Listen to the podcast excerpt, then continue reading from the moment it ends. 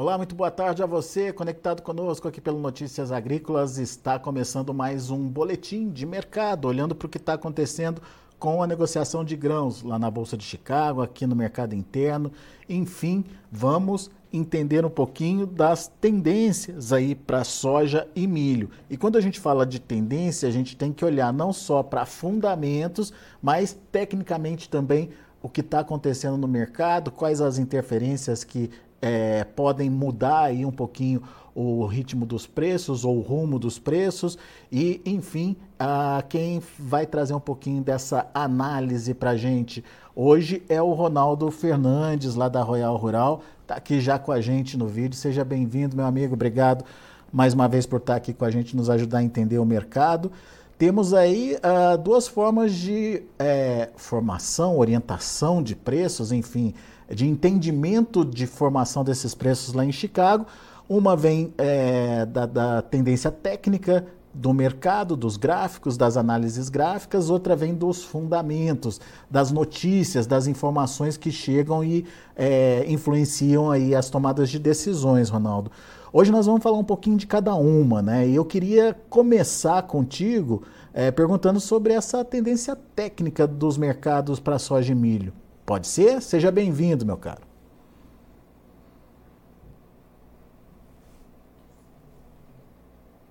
Oi, Ronaldo, tá me ouvindo?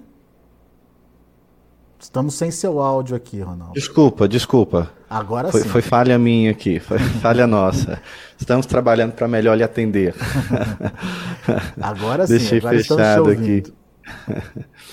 Bom, então, é, tecnicamente falando, o que, que a gente pode é, entender do mercado nesse momento? Uh, primeiro é importante a gente entender que o contrato de março ali, tanto para milho como para soja, ele já era, né? Agora ele vai virar liquidação uh, indicativa para Chicago, teve já os avisos para quem quer fazer a entrega física, para o comprador que quer receber a entrega física. Aliás, fica essa dica aí para a Conab estudar isso no Brasil. É, uma, é um bate-papo aqui, a gente tem que sentar para ver qual que seria o impacto, positivo ou negativo. Mas em Chicago, o produtor americano e o comprador americano ele tem a opção de realizar o físico do contrato na bolsa. Então agora, em março, a gente sabe que é muito especulativo nesse sentido. Cada um vai cuidar ali da sua entrega física, ou uh, uh, uh, os contratos já saíram, muitos antes, no, no, dia do primeiro aviso. Então, março ele fica fora do jogo para fazer a nossa conta de paridade. Eu falo sempre aqui que a paridade tem que ser o melhor amigo do produtor, porque antecipa o mercado e antecipa mesmo. O mercado de milho ele tem seguido a conta de paridade na risca Estou falando de milho segundo semestre e milho safrinha. O milho spot, outra situação que o mercado psicológico de oferta e demanda do produtor também manda bastante. Mas tira, tira março da linha, março já não influencia mais. E a gente às vezes esquece, Alex, sobretudo a gente aqui que tem a, a, o papel de informar os nossos clientes o que está acontecendo com a Bolsa, e muitas vezes a gente, gente recebe ligações, oh, não aconteceu nada no mercado, por que está subindo 1%, subindo, caindo tanto? Primeiro, se for nesses contratos perto de vencimento, você já ignora que não é nada no fundamento. Segundo, porque às vezes a gente esquece também que soja e milho são ativos de bolsa, são derivativos e vão sofrer a mesma influência que as ações sofrem em alguns momentos. Então você também tem os movimentos de correções técnicas, quando os grandes bancos, os grandes fundos entram liquidando as suas posições, ou para sair, ou para realizar lucro, e aí às vezes não acontece nada no fundamento e você vê o mercado realizando essas operações. Então hoje a gente teve, por exemplo, um dia de realização técnica. Eu não gosto muito de usar esse termo, porque parece que a gente não sabe o que aconteceu e quer dar desculpa falar que é realização técnica. Muitas vezes é, é, você vê isso na mídia, você vê isso em sites lá fora, ah, hoje o mercado sofreu uma realização técnica. E não foi. Mas tem dia que é verdade. Hoje é um dia. Como é que a gente sabe? você pega os volumes que são trabalhados, você pega o padrão que é movimentado durante o dia, você, você consegue acompanhar ali minuto a minuto, e tem alguns padrões, tem alguns volumes que indicam para a gente quando é o mercado fazendo essas realizações. Então, hoje, tanto para Chicago quanto para B3, a gente teve um dia dos fundos movimentando muito forte, sem nada se alterar no fundamento. Outra prova disso, a gente teve um dia muito volátil nas bolsas paralelas que não tem nada a ver com commodities. A gente teve dados dos Estados Unidos, amanhã tem inflação americana. Então é um mercado de bolsa, de um mercado financeiro muito especulativo, e o agronegócio sofre isso uns dias. Então não é momento para a gente falar assim, ah, a tendência inverteu, tendência agora vai ser essa. Não é o caso falando de hoje. Mas é interessante a gente olhar alguns gráficos, Alex, para a gente ver o que, que aconteceu e qual que é o indicativo do gráfico para a gente do que pode vir no curto e no, e no longo e médio prazo. Eu não sei se, é, se vocês conseguem colocar na tela, seria interessante a gente ir discutindo e o pessoal ir, ir vendo uh, os movimentos. Estamos vendo Esse... aí o gráfico da soja, tá, Ronaldo? Ó, olha só que interessante esse movimento da soja. Ela vem em dias sequentes de queda. Eu não vou, eu não vou alongar muito aqui, não, porque até para a gente entrar no, no que realmente a gente acha que vai acontecer com o mercado. Mas vem uma sequência de quedas da soja e ela está dentro ainda de um canal de baixa. A soja ela não, não mostrou sinais de reversão ainda quando você coloca o gráfico. Ela ainda tem uma tendência de queda. Uh, diferente do milho, que o milho tentou romper esses canais. A soja, ela pode indicar para a gente ali, você vê o movimento ali entre janeiro para indo para fevereiro, que ela teve um repiquezinho, depois voltou a cair, tentou repicar de novo e depois voltar a cair. Pode ser que ela tenha, tenta fazer isso agora de novo, tentar voltar para perto de 12, mas ainda segue numa linha de queda ela pode tentar fazer um repique no curto prazo, mas ainda voltar para a linha de queda. Ah, nesse curto prazo vale a pena arriscar e comprar? Eu acredito que não. Vale, valeria a pena mais apostar no longo prazo. É um, é um recado muito mais claro quando você olha para o gráfico. Quando a gente vai para o milho, para o milho em Chicago, a gente já tem uma situação diferente a gente já tem um canal que mostra que várias vezes o milho em Chicago tentou sair desse canal de queda. Vocês conseguirem colocar milho, ele aí, ele tem um, um, um, canalzinho amarelo, mostrando que em vários momentos o milho tentou sair dessa queda, dizendo assim para o mercado: esse é o da B3, tem o outro de Chicago, isso.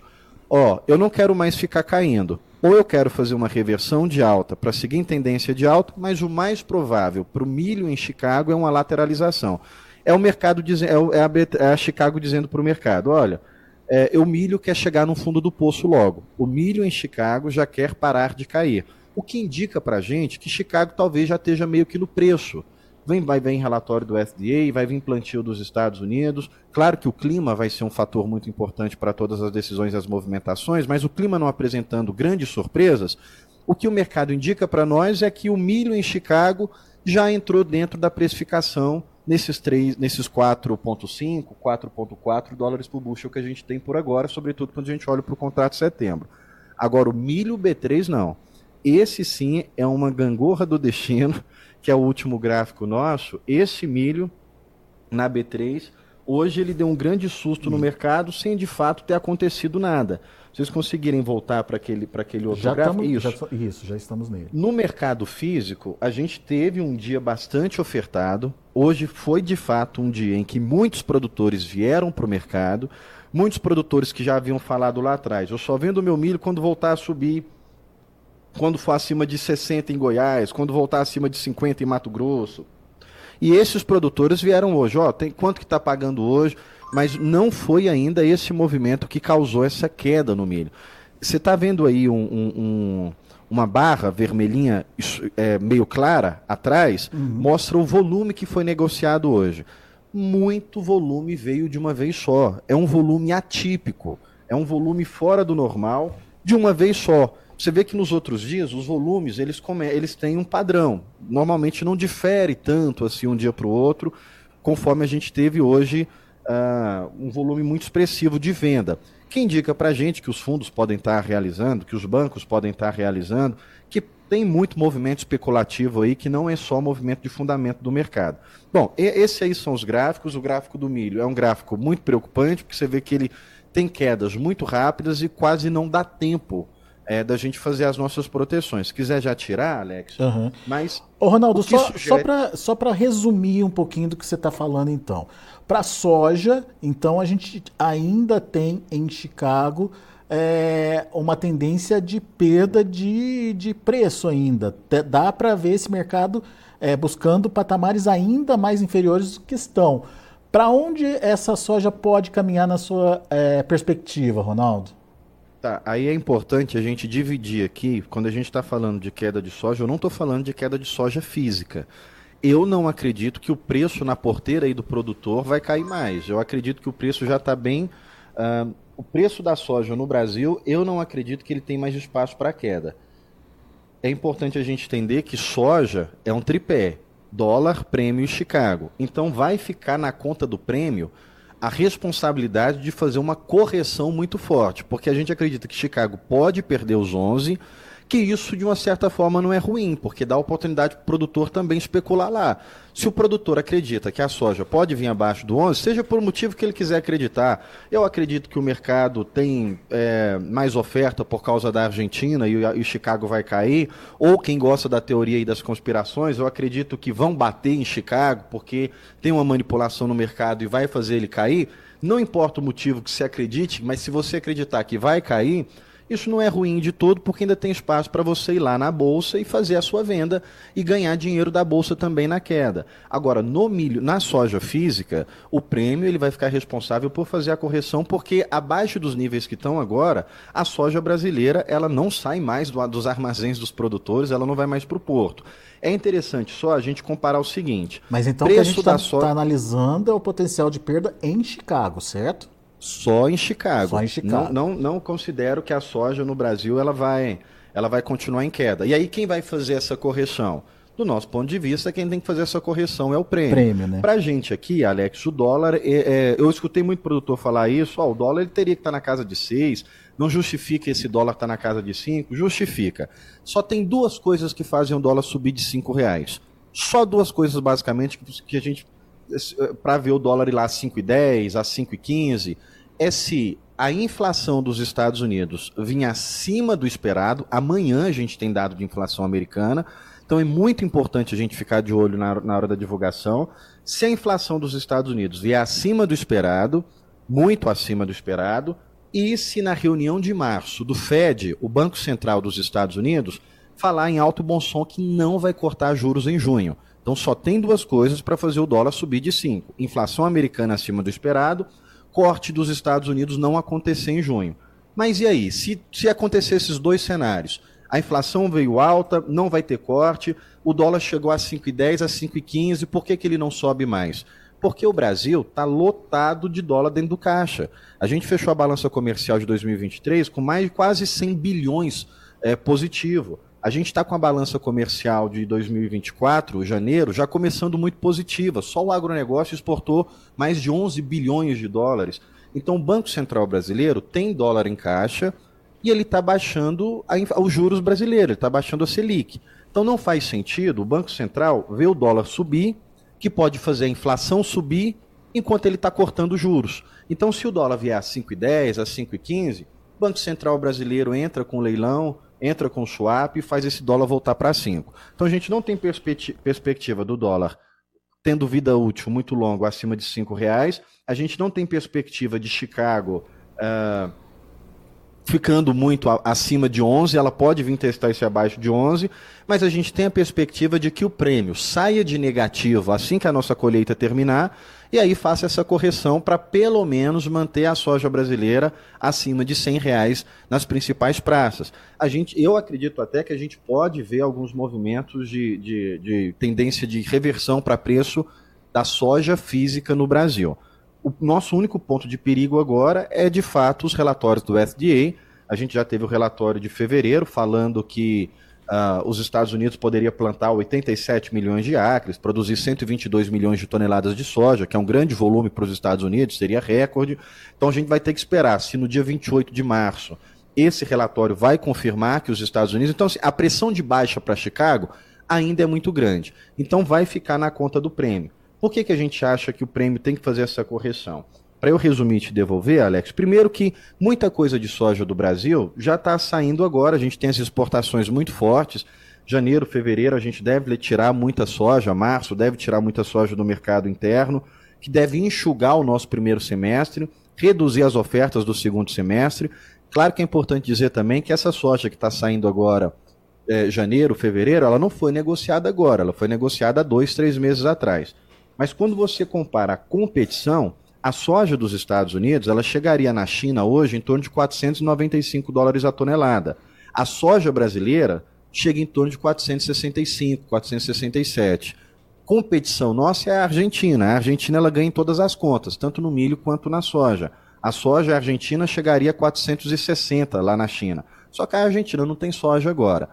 No milho, a situação já é um pouco diferente, porque a gente tem mais competição. Mas na soja, o cenário que a gente imagina é esse, viu, Alex? Os prêmios devem fazer essa correção pro segundo semestre, mas não estou falando em reversão de, de subir 10, 15 reais na soja do segundo semestre, conforme muita gente acredita que possa acontecer. A gente não acredita que possa acontecer isso, mas a gente acredita que não deixa a soja vir abaixo de 100, deve fazer o um movimento de alta, mas não uma alta muito extravagante, eu vou usar essa palavra aqui, não, não uma alta que justifique uh, muita especulação, mas os prêmios devem fazer essa correção sim.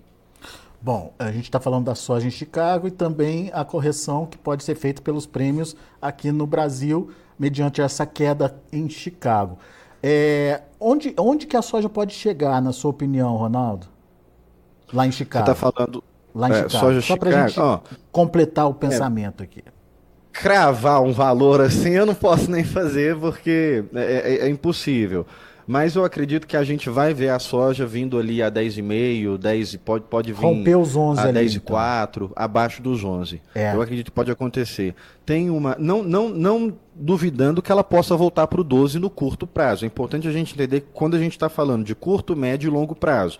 No longo prazo, falo ali já de, de março, julho em diante, sobretudo ali março até junho, eu acredito que a gente pode vir ver Chicago abaixo de 11 final de março, não agora, nesse período agora que a gente está entrando nas primeiras semanas de março, eu acredito que pode ter repique de preço da soja, porque é o que o gráfico está sugerindo. Ela ir lá nos 12 nessas duas próximas semanas e depois voltar a cair, é, sobretudo falando de, de, de, final de março em diante. Já que a gente está depend... falando é, de movimento técnico, a gente tem ouvido aqui, tem acompanhado aqui no Notícias Agrícolas, é, muito, muitos analistas falando dos contratos vendidos ou super vendidos lá na Bolsa de Chicago e que uma reversão desses contratos, uma, uma mudança de posição é, dos, dos, dos, operadores aí do mercado poderia dar o fôlego. Seria o caso para esse repique agora, Ronaldo, na sua opinião? É, é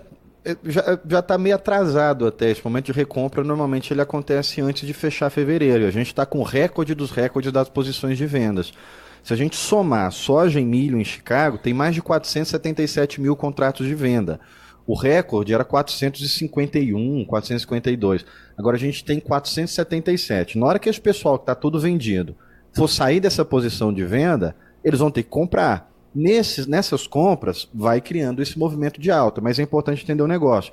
Não é uma compra que a gente está falando de uma posição aberta, é uma compra de saída. Quem estava vendido está saindo, ou seja, não é um movimento que gera tendência, não é um movimento que gera sustentação, uhum. é um movimento que gera picos, que gera distorção. Então é importante a gente entender isso para saber quando você tem que aproveitar esses movimentos ou quando você pode esperar tranquilo. Então, quando a gente vê momentos de repiques de alta em Chicago, no nosso ponto de vista, não são momentos de, é, de tendência tranquila, são momentos de oportunidades. Tudo, claro, aí voltando para o fundamento, vai depender de como vai se desenvolver o clima, tanto no, uh, sobretudo agora para os Estados Unidos, tanto no plantio quanto no desenvolvimento da, da lavoura americana.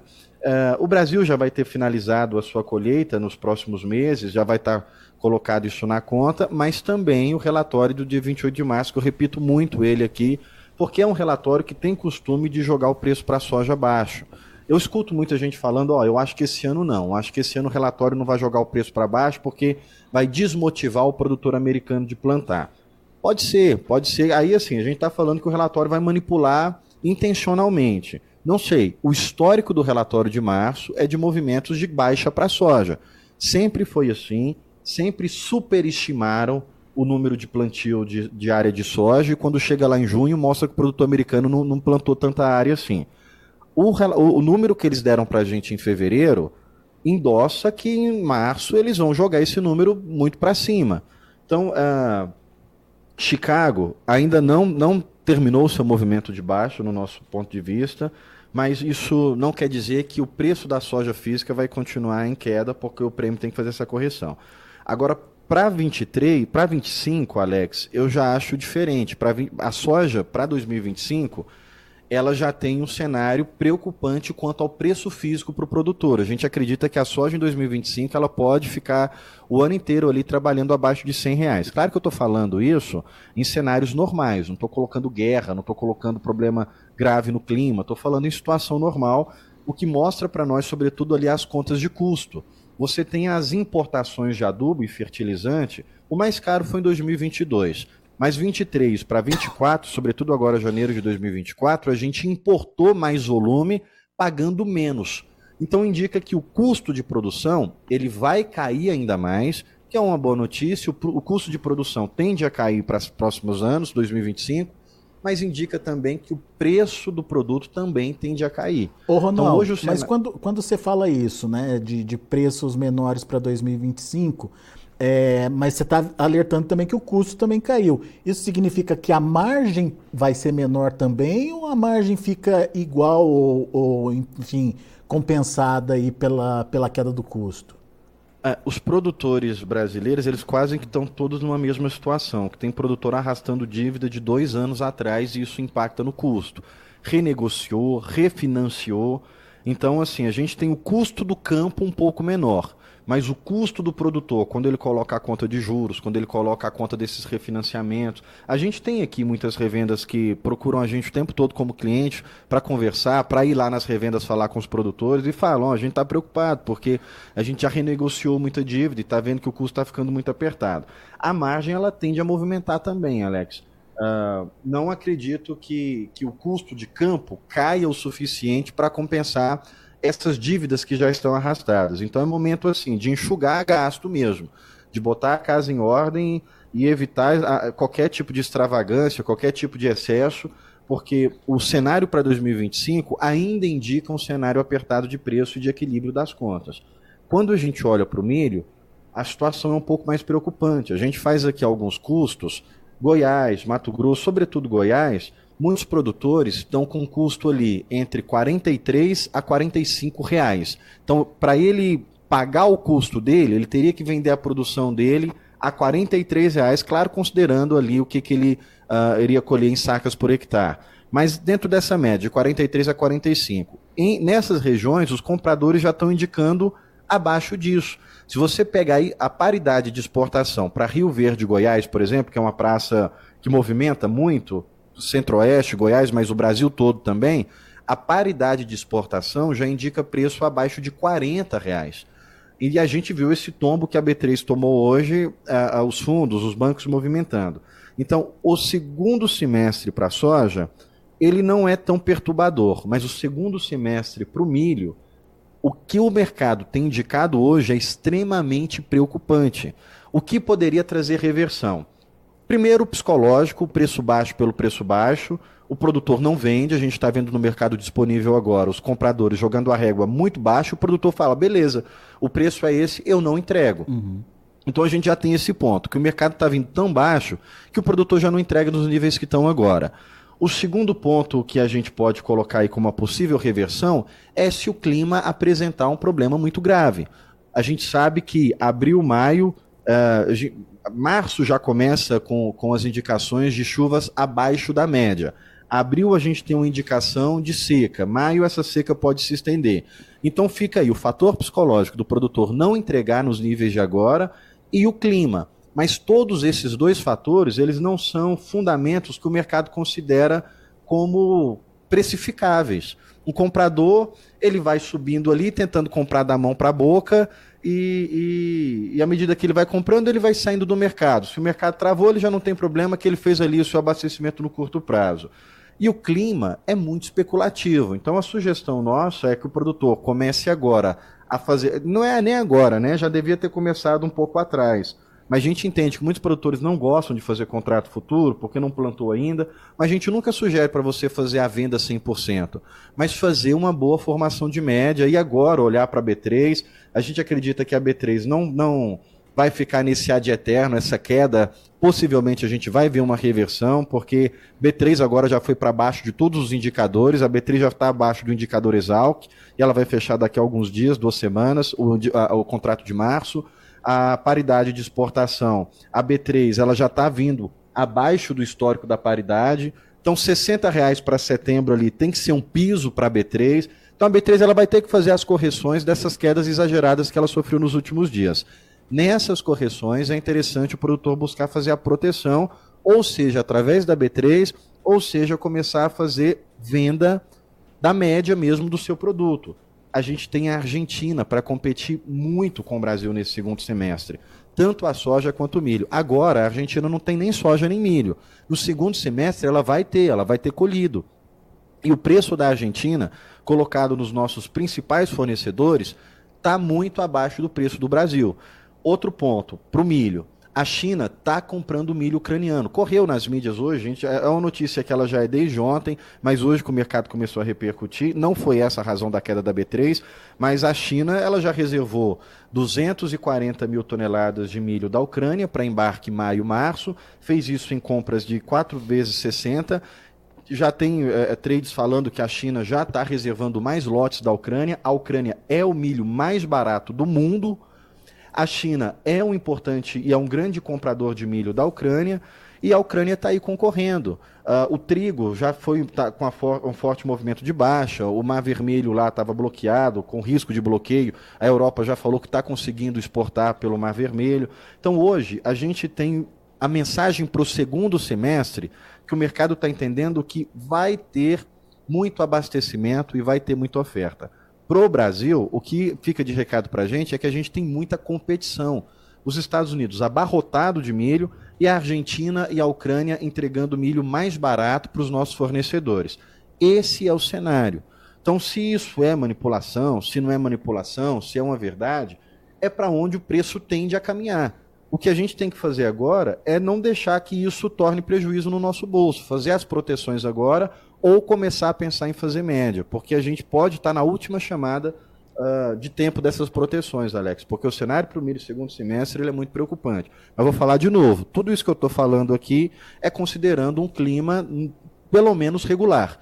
Agora, se o clima vier realmente catastrófico para o Brasil, para os Estados Unidos, é óbvio que isso tudo muda. Não tem como você prever uma catástrofe climática. Eu, não, eu falo que eu não gosto de, de considerar o mapa de 30, 40 dias, eu gosto de considerar o mapa de pelo menos 7 dias. A gente está falando de sair de El para Laninha, e nesses fenômenos os mapas mudam com muita frequência. Então não tem como você prever catástrofe climática, com, até geada. Você não prevê geada uh, com um espaço muito grande de janela. Então, é, é, o clima é muito especulativo. Então, saindo desse ponto da especulação e olhando para o fundamento, esse é o cenário que nós temos traçado para o segundo semestre. É bastante preocupante e a gente já perdeu muito tempo de, de preços melhores do que a gente tem agora. Então, qualquer repique que der, entenda como oportunidade, porque lá na frente a gente pode perder essa janela, Alex. Tá. Ronaldo, é muita informação. Eu imagino que quem está ouvindo a, a, a, nossa, a nossa conversa aqui está é, tá ali tentando organizar as ideias ali para é, poder, obviamente, é, também ter informação para se planejar e para é, poder é, fazer a sua participação aí do mercado. Mas vamos rapidamente tentar resumir tudo isso que a gente falou. Vamos começar com Chicago. Soja. Soja em Chicago tem tendência ainda de queda. Podemos ver um repique de preços acontecendo por conta é, de recompra de fundos, mas isso não é tendência. O que você aponta para Chicago é uma é, queda contínua aí, podendo inclusive romper os 11 dólares por bushel. Chicago, uh, Brasil, soja a situação é um pouco descolada de Chicago, porque apesar da queda em Chicago, a gente tem a possibilidade dos prêmios compensarem aí essa queda em Chicago. Mas isso não quer dizer que o produtor vai ter alta de preços, ele só não vai ter um derretimento aí dos atuais patamares, certo? Para longo prazo, Chicago, acredito que sim, deve continuar esse movimento de, de queda. No curto, médio e curto prazo, a gente pode ter repiques, mas no longo prazo, não. No longo prazo, eu acredito que Chicago vem ainda abaixo dos 11. Para o Brasil, os prêmios têm que fazer essa correção. Ah, mas o prêmio tem que corrigir muito. Beleza, não tem problema, ele corrige muito. Agora tá, chegou a menos 100, menos, menos 80, agora menos 75. Ele vai para 100, 200, 280. A gente já viu prêmios nesse nível. Então pode ser que pode ser é, só na conta do prêmio, é, é, é dentro da soja, esse, é essa leitura mesmo, Alex. É isso que a tá. gente está acreditando aqui. Então vamos responder aqui ao Geraldo Matos, que eu acho que ele não, não acompanhou toda a nossa conversa. O Geraldo ele é, gostaria de perguntar se a gente pode ver a soja retornar ao nível dos 12 dólares. Você já disse que sim, mas é uma coisa muito pontual, muito passageira, certo, Ronaldo? No curto, no curto a médio prazo, sim, para falar menos de um mês, eu acho que pode sim.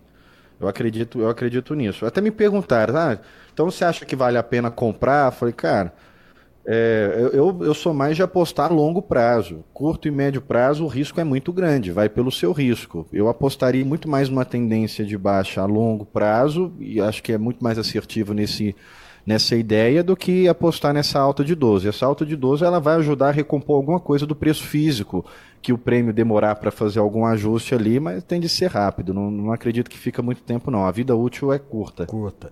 O mesmo Geraldo pergunta, é, outra, outra pergunta, qual o preço hoje da soja colocada na China e se compensa mais do que nos Estados Unidos? Você também já falou sobre isso, mas vamos reforçar aqui para o Geraldo para ele poder acompanhar com a gente. É, a soja brasileira é a menina dos olhos da China hoje, né? Onde eles têm uh, maior interesse. O problema nosso é justamente a América Latina, na hora que a Argentina começar a colher. A Argentina ela já entendeu que colocar dólar no mercado, a melhor forma é vender milho e soja. Com o governo que a gente tem agora, possivelmente a gente não vai ter retenções, porque os governos anteriores faziam isso. Está vendendo muito produto in natura, guarda o mercado interno que vai usar. Talvez a gente não veja isso acontecendo com o governo Milley. Então, não tendo retenções, é um dólar extremamente atrativo, o dólar da Argentina a Argentina tem interesse de colocar dólar no mercado, não vejo por que eles limitarem as vendas. Então, hoje, neste período que a gente está vendo agora, uh, o, o, Brasil ganha dos Estados Unidos com a mão na, com, com, com o pé nas costas. Inclusive, a gente já viu falar de compra dos Estados Unidos no Brasil, a gente já viu falar de cancelamento nos Estados Unidos, possivelmente para mudar para o Brasil. Só que é importante a gente lembrar que um contrato de soja, sobretudo no Brasil, você não compra e embarca agora. Normalmente você demora um tempo. Então, quando você vê o line-up ali com certo volume, esse volume ele foi negociado há pelo menos dois meses atrás. As coisas que acontecem, é igual você olhar para o céu. A estrela que você está vendo não é a estrela que está lá, é, é, o brilho que está chegando agora. Então, quando você olha para o line-up, é um negócio que foi acontecer lá atrás. É, os negócios que a gente. Novos negócios hoje não estão saindo com grande volume. Então a, a gente já está sentindo um pouco o peso dessa competição. Talvez a China já está olhando para a Argentina para embarques daqui dois, três meses. Esse é o ponto que, que, é, que é uma grande dúvida para o mercado ainda. Mas uh, hoje a competição Brasil e Estados Unidos, o Brasil ganha com facilidade dos Estados Unidos, a nossa soja é mais interessante, enquanto a Argentina não tiver volume para entregar, é a gente que vai entregando. Mas você tem os tá números, falando... Ronaldo? A gente, tá, a gente fala de soja dos Estados Unidos, saindo do Golfo, não do Pacífico. E até semana passada, 600 toneladas que o, o SDA informou que a China comprou dos Estados Unidos, é tudo ali do Golfo, a grande maioria ali do Golfo, mais de 530 toneladas do Golfo. Então a conta é do Golfo. Saindo do Golfo para a China, em torno de 495 dólares a tonelada. Do Brasil, saindo ali de Santos, em torno de 465. É, só que aí quando você olha para a Argentina, a Argentina chega na Argentina em torno de 460. É, mas não está saindo. O que está saindo agora é do Brasil. Então, os Estados Unidos, 495 para chegar lá na China e do Brasil 465 para chegar lá na China. A nossa soja é mais competitiva ainda. Muito bem. Analisamos a soja, agora vamos falar do milho, Ronaldo. É, milho Chicago. É, pelo, pelo que você falou, o milho Chicago já é, gastou o que tinha que gastar, está cansado de cair e agora deve exercer uma tendência de lateralização. É, não sei, não sei até que ponto pode subir um pouquinho, mas enfim, a tendência é, é maior é de lateralização dos preços. Chicago quando a gente olha para o Brasil, a situação é um pouco mais crítica, porque o milho está caindo bastante em termos de preço e está é, aí é, ficando mais barato, o preço do milho está mais barato do que o custo de produção. Inclusive, em algumas regiões, para o segundo semestre, isso seria preocupante, traria uma margem negativa aí para o produtor. Daí vem a pergunta do Luiz Fernando. Bom, primeiro, é isso, o, Ronaldo? É isso que o produtor tem que entender? É, e depois é. a pergunta do Luiz Fernando. É, não, olha, desculpa, olha, do, do Estevão. Ah, desculpa, desculpa. Do Estevão Brunoro. Seria momento do consumidor travar demanda de milho? É, o comprador é, tem duas certezas no mercado agora, no mercado spot. Não estou falando do milho futuro, estou falando do milho disponível agora. São duas certezas. O comprador tem certeza que vai continuar caindo e o vendedor tem certeza que vai voltar a subir porque hum, porque está baixo, tá baixo demais. demais. É muito engraçado. Você fala com as duas pontas. O vendedor, não, não tem como cair mais, vai voltar a subir. E o, e o comprador, não, eu vou esperar mais, porque. Então, literalmente, a gente está. Não estou falando que são dois inimigos, ao contrário, são dois amigos. Mas é literalmente dois amigos, companheiros, numa queda de braço para ver quem é que, que vai acertar nesse palpite. Uh, o comprador ele tem tomado a seguinte estratégia e tem acertado, da mão para a boca.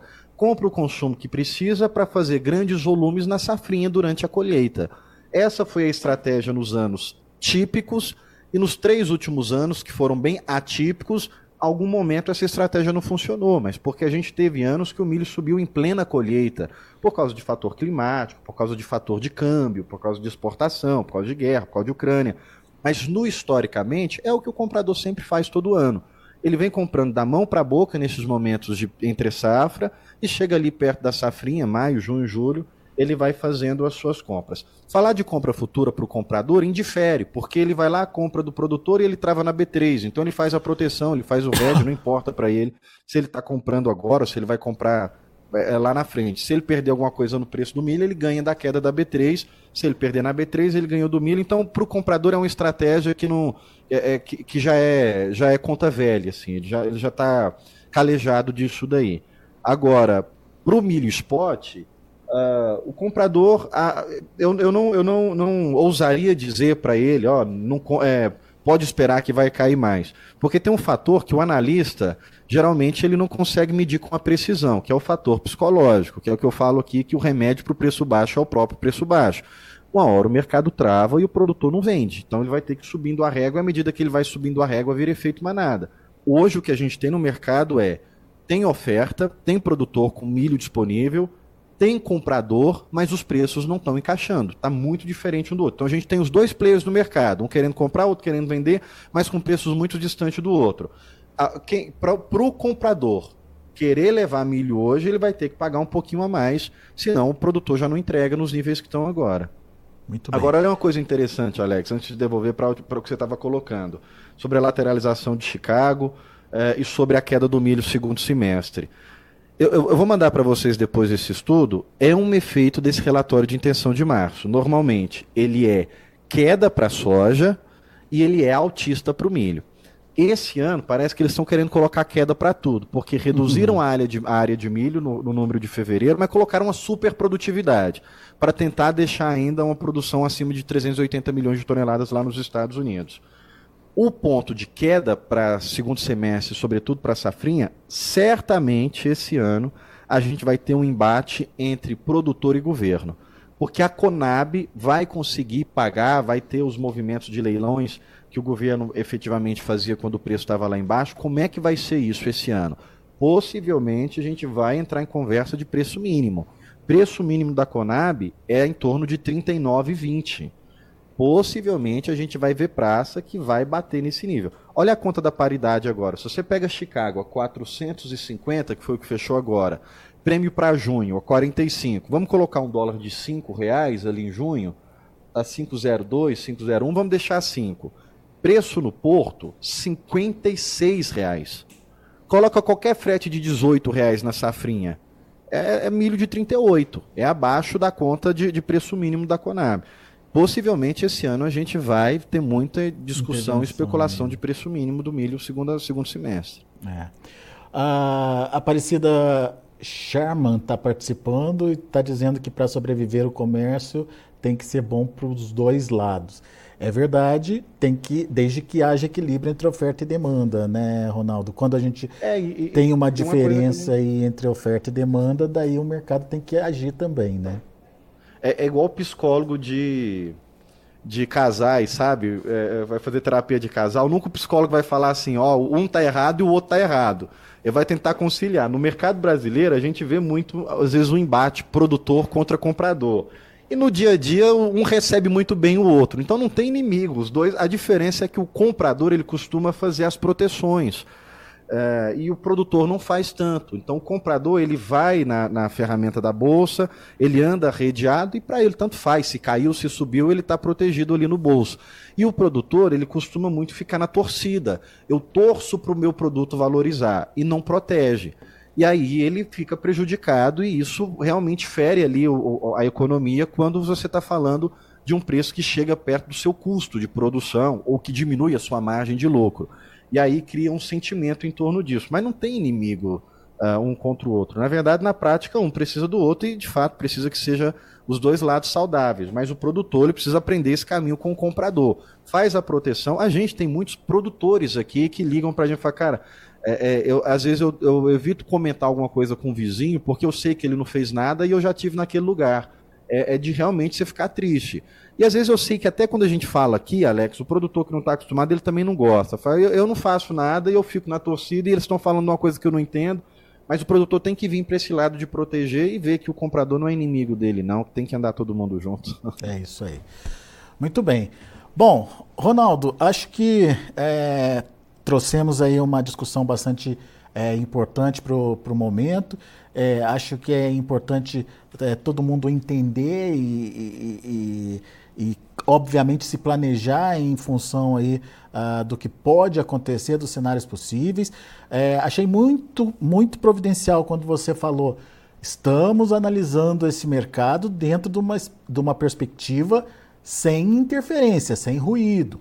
Qualquer é, é, coisa diferente do que a gente está é, vendo agora, do que o retrato que a gente consegue enxergar agora, uma guerra, um clima adverso, um terremoto, sei lá, um, um, um problema no canal de, de, de, de Suez, sei lá, alguma coisa assim, tudo isso muda o, o cenário, ou pode mudar o cenário que a gente está falando agora. Então, é, é importante o produtor aproveitar os números que ele tem na mão agora e, obviamente, como você disse, fazer essa proteção. É o que a gente fala muito, Alex. Não importa o motivo, de fato. Ah, eu, eu vou falar. A gente foi muito criticado aqui. Criticado assim. Eu até pessoalmente, estava cabeludo na época, teve um comentário que, que, a gente deu muita risada aqui. Um produtor falou assim: esse rapaz ele entende mais de chapinha do que de soja. Aí eu fui lá e cortei o cabelo para não ouvir mais essas coisas. Mas a gente é, fala o seguinte: não importa, se você acredita que o mercado é manipulado, se você acredita que é o quadro de oferta e demanda, mas ambos vão levar para o mesmo caminho, ah, o mercado é manipulado, vão bater no preço. Não, não é manipulado, mas o cenário aponta que vai cair. Se, se a queda ela é real, seja por manipulação ou seja por um fato de fundamento do mercado, faça a sua proteção, ganhe dinheiro com isso. Quando o analista vem aqui e fala, ó, cuidado que os preços vão cair, ele não está contra o produtor. Quem está contra o produtor é aquele que fala, esconde o movimento, que fala só o que o produtor quer ouvir. Não, pode segurar que vai subir. Esse está fazendo você perder dinheiro. O analista que vem aqui, ó, não estou dizendo assim que toda vez o mercado vai continuar em queda, mas quando o cenário é queda e a gente avisa isso para você, a gente quer ajudar. Eu não ganho nada com, com, com as operações que você está fazendo. Você está vendendo com o seu banco, com a corretora que você costuma fazer. Eu não tenho lucro nem prejuízo nisso. Então não tem por que eu vir aqui enganar, falar mentira. Ninguém. É, é alguém já falou assim: às vezes as, os compradores vêm e pagam. Para que, que o comprador vai pagar alguém para falar um, para ele fazer um movimento que ele já está protegido? Ele não ganha, ele não perde, ele já fez o RED dele, ele já está protegido. Não importa para onde o mercado vai, ele tem a proteção dele já feita. Então não tem porquê. Então, seja por teoria de manipulação, seja por. Se o mercado é claro neste movimento, isso é bom você se antecipar. Se ele vai fazer isso, eu vou fazer aqui a minha proteção, vou garantir a minha média. O melhor preço é uma boa média e protege o seu bolso, não fica só na torcida. E é o que o Alex está dizendo. A gente está trazendo aqui a, a, o cenário do fundamento. Existe o que a gente chama dentro da economia e da análise de mercado de fator novo. O que, que é o fator novo? Imagina o Putin resolve aumentar ali a Europa, tá, os Estados Unidos não vai mandar tantas verbas mais para a Ucrânia. Pode ser que o, a Rússia aumente ali o ataque, pode ser que ele feche de novos portos da Ucrânia.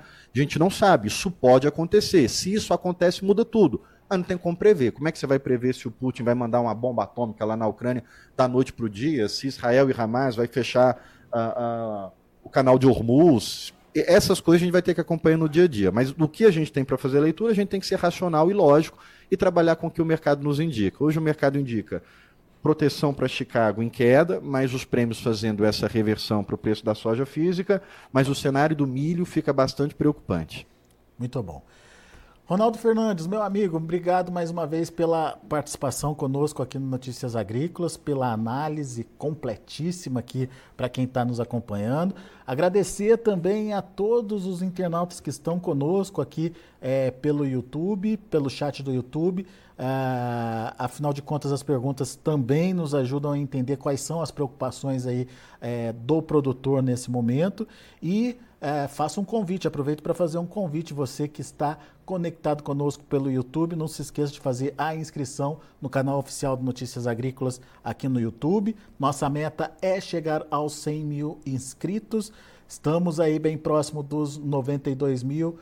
Estamos é, chegando lá, falta um pouquinho ainda, mas enfim, com a sua ajuda, a gente consegue é, atingir esse número, essa meta nossa. E o seu like, o seu joinha ali, sempre nos ajudando também a difundir melhor as nossas informações. Ah, meu caro. Ah, Alex, deixa, deixa eu pedir também, então. Deixa, deixa aí no embalo. Aproveita. É, quem está com a gente até aqui, vai lá no, no Instagram da Royal Rural também, royal.rural. Segue a gente, fala que viu do Notícias Agrícolas, troca uma ideia. Quem tiver para Goiânia, faz uma visita para a gente aqui. Vai ser um prazer receber. Boa. Isso aí, Ronaldo. Valeu, meu caro. Muito obrigado, viu? Volto sempre. Um abraço. Até a próxima. Até a próxima. Tá aí Ronaldo Fernandes, Royal Rural, trazendo as informações do mercado, uma análise bastante completa com a visão de Chicago, com a visão do que pode acontecer no Brasil, enfim, para a soja, para o milho, uh, tudo isso para que uh, você possa entender as possíveis movimentações aí do mercado e, obviamente, se proteger contra elas.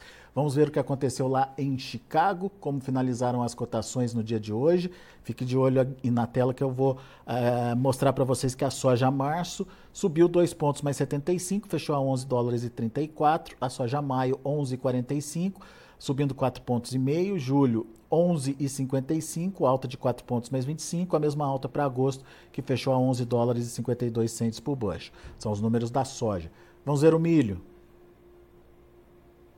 Para março, 4 dólares e 13 centos por bushel, alta de 5 pontos. Maio, 4,28, subindo 5 pontos também. Julho, 4,40, alta de 4 pontos mais 25. E setembro, 4 dólares e 50 centos por bushel, uma alta aí de 3 pontos e meio.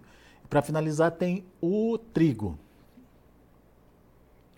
Março 5,71, queda de 15 pontos. Maio perdeu 9 pontos e meio, fechou a 5 dólares e 74 centos por bushel. O julho, 5 dólares e 78 centos por bushel, um recuo de 7 pontos mais 75. E o setembro, 5 dólares e 86 centos por bushel, caindo 6 pontos mais 25.